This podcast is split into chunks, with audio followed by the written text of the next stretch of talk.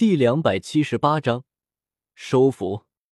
这一刻，只见泰坦无比震惊的站在原地，他全力一击，但是萧晨一动不动。这怎么可能？这个萧晨到底是什么人？怎么会有这么强大的力量？萧晨平静的看着泰坦道：“如何？”泰坦心中明白，他输了，他彻底的输了。这个萧晨，天策王让自己这么多，自己最终还是输了。我输了。泰坦说道。萧晨点了点头道：“你的力量很强，我说真的，我很佩服你。”萧晨是真心的。萧晨说完，泰坦有些惊讶。萧晨看着泰坦，继续道：“泰坦，我知道你们和昊天宗的恩怨，你们难道想要永远这样过活，一直活在昊天宗的阴影之下？”天策王，你是什么意思？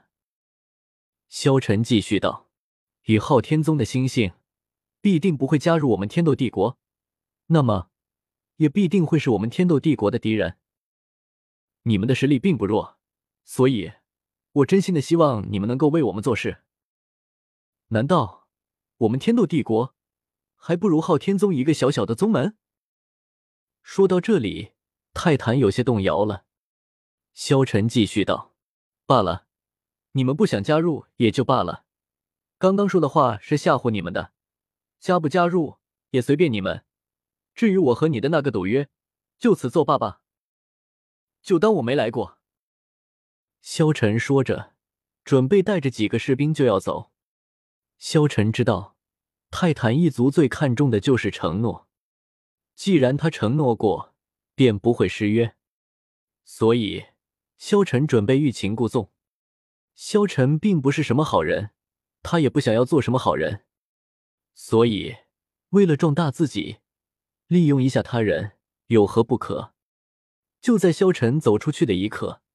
这时候，泰坦立即跪了下来：“我愿赌服输，我们立之一族加入天策府。”听到这句话，萧晨嘴角冷笑，轻轻扬起，他的计划成功了。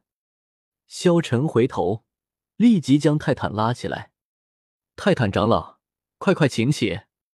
萧晨立即道：“天策王大人不计小人过，实属英雄典范。”我荔枝一族早已经脱离了昊天宗，所以我们也想要重新开始。我选择加入有两个原因，一个就是我们泰坦一族重视承诺，既然承诺过，我自然会做到。另外一个乃是天策王你的强大，深深的震撼了我。我们虽然是小族，但是我们依然想要壮大。我知道，以您的实力，可以带领我们壮大起来。”泰坦说道。萧晨点了点头，道：“既然泰坦长老有如此心意，那我便承诺你们，我一定会让你们立之一族再次壮大。多谢天策王。”泰坦立即行礼道。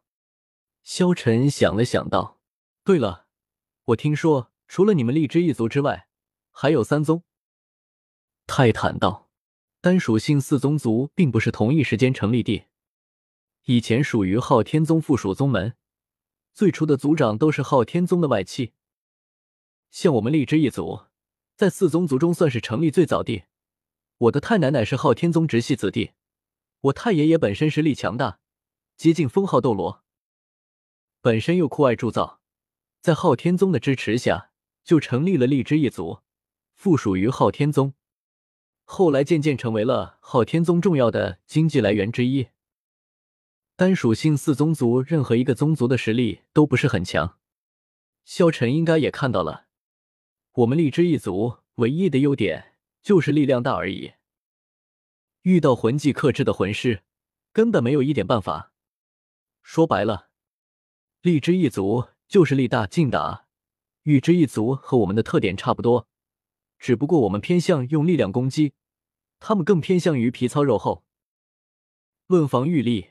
玉之一族绝不比七大宗门中地象甲宗差，他们的武魂乃是板甲巨蜥，只不过攻击力无法与象甲宗相比而已。